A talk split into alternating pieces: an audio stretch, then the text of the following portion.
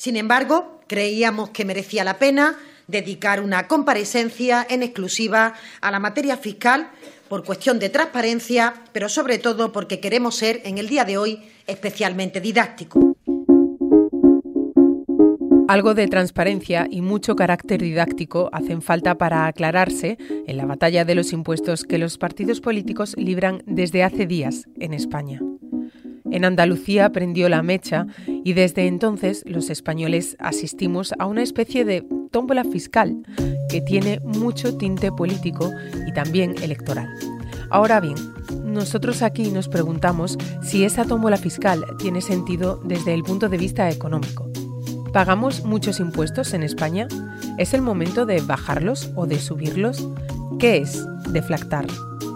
Soy María Hernández y estás escuchando el podcast de economía del diario Mundo.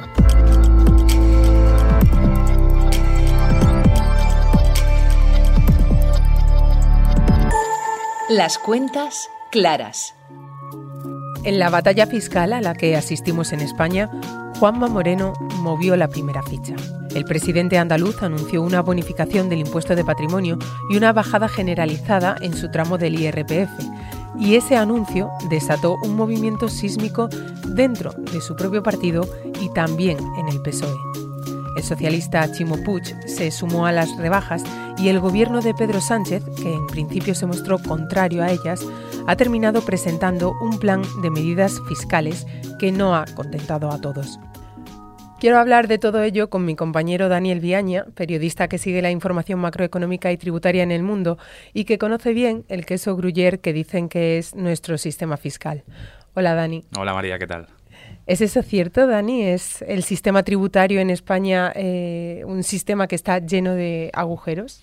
Está lleno de deducciones eh, y de IVAs reducidos. Eso es lo que las autoridades europeas eh, siempre insisten eh, y apuntan sobre el sistema fiscal español, que esas deducciones, esos IVA reducidos, esos agujeros que tiene el sistema, reducen de manera significativa la recaudación eh, del sistema impositivo español. ¿Pagamos muchos impuestos en España comparado con otros países en Europa, por ejemplo? Si se toma la presión fiscal, España está por debajo de la media de la zona euro. Sin embargo, si te vas a la OCDE, España está por encima de la media. Mm, lo que quiere este gobierno es acercar eh, esa recaudación, esa presión fiscal a los niveles europeos. Entonces, para este gobierno, sí, estaríamos pagando pocos impuestos porque lo que pretende, siempre el discurso de, Hacienda y del gobierno de Pedro Sánchez, es que España sea un país europeo también en, eh, desde un punto de vista mm, desde un punto de vista fiscal. Si se pagan pocos impuestos o no, pues es que es lo que comentábamos antes. Eh, eh, las autoridades europeas siempre señalan que hay un problema con el IVA y ahí es donde realmente se produce la gran distancia respecto, respecto a Europa. En el IVA sí que se pagan comparativamente y muy claramente menos impuestos por esos IVA reducidos y superreducidos que las autoridades europeas lo que recomiendan es ir eliminándolos progresivamente. Estamos hablando de, eh, y en los últimos días venimos hablando de bajar o subir impuestos, ¿no? Es ahora el debate. La Comisión Europea, el Banco Central Europeo e incluso el Fondo Monetario Internacional son cautelosos con, con eso de las rebajas fiscales y han advertido de sus posibles consecuencias, sobre todo si no vienen acompañadas de una reducción en el gasto. Su temor es que el déficit y el endeudamiento en países como España, que tienen una deuda muy elevada eh, se, dispare. ¿no? Viendo lo que ha pasado en Reino Unido, donde el plan de rebaja fiscal de Listras em, ha provocado el pánico en los mercados y ha hundido la libra, hundió la libra durante varios días, ¿es buen momento ahora para bajar impuestos? ¿Tiene sentido hacerlo? Tiene sentido hacerlo de manera selectiva. Eso es también lo que recomiendan eh, los organismos internacionales. Y eso sí es lo que está haciendo en parte el gobierno.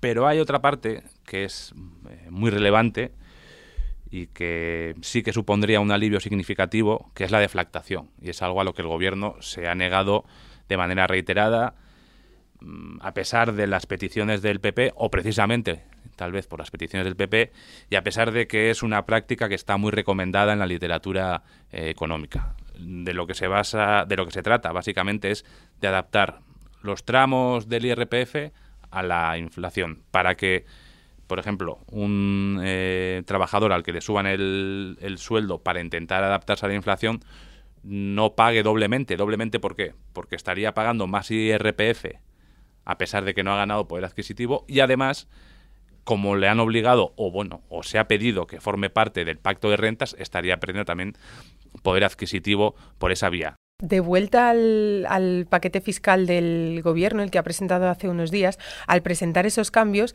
tanto PSOE como Unidas Podemos, los socios de, Gobierno, nos han dicho que, han subido los impuestos a los ricos, pero los han bajado a las rentas medias y a las rentas bajas. Sin embargo, tú hace unos días en el mundo nos contabas que el Gobierno quiere alcanzar un récord de, un récord de recaudación tributaria em, exprimiendo precisamente a la clase media. ¿Por qué esta reforma fiscal exprime o recae sobre todo en las clases medias? Por una parte, eh, el argumento del gobierno de que esta reforma fiscal eh, alivia las rentas medias y bajas es muy cuestionable. A las bajas, mediante el IRPF, está claro que sí, pero para las rentas medias realmente no hay grandes medidas. De hecho, no hay medidas en las nuevas actuaciones que ha decretado el gobierno. Y el hecho de que mm, eh, el otro día comentásemos en el mundo que el gobierno exprime a la clase media es porque eh, el gobierno este año va a conseguir, eh, va a alcanzar, o Hacienda, la agencia tributaria más bien, va a alcanzar la mayor recaudación de su historia, asentada principalmente en el IRPF, y los grandes pagadores de IRPF son la clase media. El año que viene esas cifras no van a hacer más que subir. Por lo tanto, seguirán eh, apoyándose en la clase media para conseguir esa gran recaudación. Y esa gran recaudación, en el caso del IRPF, ¿por qué va a ser tan elevada? El gobierno apunta a la actividad económica. Bueno, el año que viene la actividad económica eh, está previsto que se modere de manera sensible y el otro efecto claro es la inflación, lo que comentábamos antes, deflactar. Al no deflactar las tarifas, Hacienda, la agencia tributaria, eleva de manera considerable los ingresos de alguna manera no deflactar es subir impuestos o, cargar más eh, presión fiscal sobre, como tú dices, las rentas medias que son quienes más eh, aportan en ese... totalmente. Em, de hecho, eh, se, se, dice que adaptar las tarifas del, las tarifas del IRPF a la inflación no es bajar impuestos, pero no hacerlo es subir impuestos de manera soterrada, no, de, de manera encubierta. Perdón. Hay quien piensa también que si se necesita incrementar la eh, recaudación, o sea, que se necesita eh, incrementar la recaudación para sufragar las ayudas que se están dando frente a la inflación. Y hay quien dice que no hay que subir impuestos, sino reducir gastos. Eh, pero el Gobierno no está en esta línea de, reducir gastos, ¿no? sino todo lo contrario. No, desde luego que el Gobierno no está en la línea de, de reducir gastos. el Gobierno lo que apuesta comentábamos antes, elevar la recaudación de manera sensible para tener más recursos y eh, que esos recursos redistribuirlos en la, en la sociedad. Son dos formas de, de verlos. Si cogemos los dos grandes partidos, pues eh, la teoría o el mantra o, lo que defiende el PP es que el dinero está mejor en el bolsillo del contribuyente y lo que defiende el PSOE es que eh, los que más tienen tienen que aportar más en medida en la medida en la que tengas más capacidad tienes que aportar más para que ese dinero se redistribuya en, los, en las rentas y en las capas eh, más bajas de la sociedad. Esta tómbola fiscal de la que venimos hablando tiene como trasfondo una batalla política más profunda en la que izquierda y derecha compiten para tomar posiciones de cara a las elecciones de 2023. Si volvemos a poner el foco y la lupa en el paquete tributario que acaba de aprobar el Gobierno, el plan incluye, entre otras cosas, elevar la cantidad mínima para tributar en el IRPF de 14.000 a 15.000 euros y también extiende la reducción por rendimientos del trabajo de 18.000 a 21.000 euros. Para los autónomos, contempla una rebaja adicional del 5% en el rendimiento neto de módulos y en cuanto al IVA, reduce el impuesto en productos como los de higiene femenina. Sin embargo, la novedad más polémica de este planteamiento es la creación de un tributo para las grandes fortunas, con el objetivo de compensar la supresión de patrimonio en varias regiones. El PSOE ha llamado a ese tributo impuesto de solidaridad de las grandes fortunas y en el PP acusan a los socialistas de agitar el debate de ricos contra pobres. Como estabas diciendo antes, Dani, detrás de esos cambios fiscales hay un alto componente político, ideológico y electoral.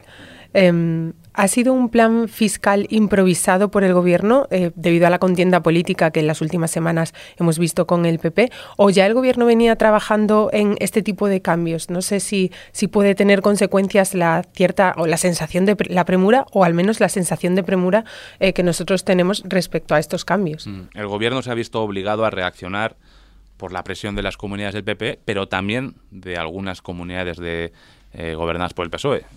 Valencia es un, es un claro ejemplo. María Jesús Montero, desde que llegó al, al, ministerio, tiene ese objetivo de acercar la recaudación en términos relativos al PIB a la media europea. Y para eso lo que quería era llevar a cabo una reforma fiscal muy importante. Esa reforma fiscal la tuvo que aparcar cuando ya tenía incluso el libro blanco de los expertos, porque el libro blanco de los expertos se presentó una semana después de que Putin invadiese Ucrania. Entonces eso se quedó ahí en stand-by incluso Hacienda dijo que no era el momento y bueno, parecía que quedaba un poco, un poco, un poco de lado.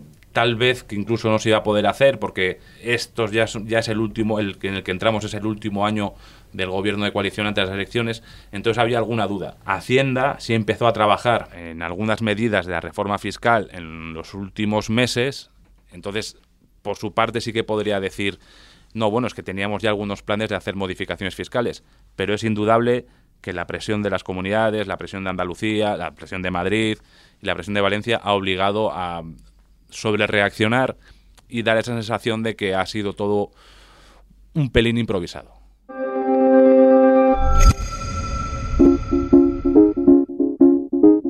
A buen seguro, esta batalla por los impuestos seguirá trayendo cola durante esta semana. Y como siempre te digo, ya sabes que te contamos esto y el resto de la actualidad en el mundo, elmundo.es y nuestras redes sociales.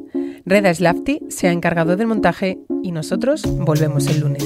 Gracias por escucharnos.